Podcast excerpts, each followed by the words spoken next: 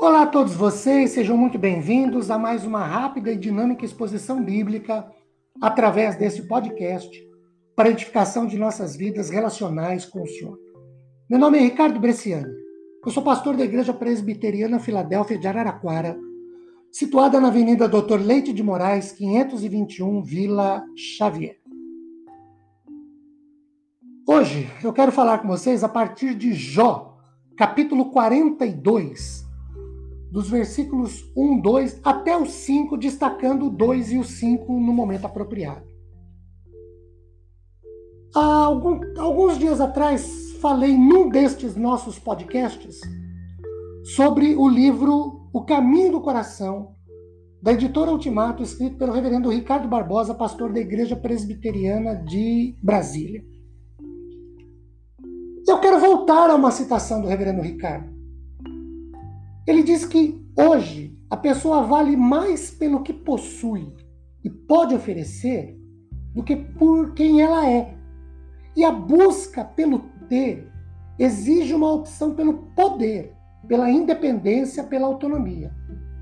O individualismo, associado com outros fenômenos, fenômenos do mundo moderno, traz um dos maiores desafios à espiritualidade cristã que jamais temos visto. É o desafio do encontro, da relação, da descoberta do outro, não pelo que tem ou representa, mas por quem o outro é. A espiritualidade cristã, diz o reverendo Ricardo Barbosa, é uma espiritualidade do coração. A vida espiritual é aquela que nos leva a tirar do coração o que há de mais precioso e oferecê-lo ao Senhor. A buscar nos compartimentos mais secretos da alma os sentimentos mais nobres e puros e dedicá-los a serviço da adoração ao Senhor. Para aprendermos a adorar a Deus por nada, desinteressadamente, movidos apenas pelo seu amor gratuito, é preciso reconhecermos de fato que sua absoluta soberania e imprevisibilidade, afinal, Deus não se sujeita às nossas mazelas e muito menos aos nossos caprichos. Em Jó 42, de 1 a 6, nós encontramos aquilo que deve caracterizar a nossa vida espiritual. Primeiro, Jó reconhece a soberania de Deus em seus propósitos, no verso 2, quando ele diz assim: Bem sei que tudo podes. Jó não está mais preocupado com determinar o agir de Deus. Segundo, o reconhecimento de Deus não é apenas resultado daquilo que Jó ouviu, mas também daquilo que Jó experimentou ou ouviu. No verso 5 ele diz: Antes te conhecia só de ouvir, agora meus olhos te veem.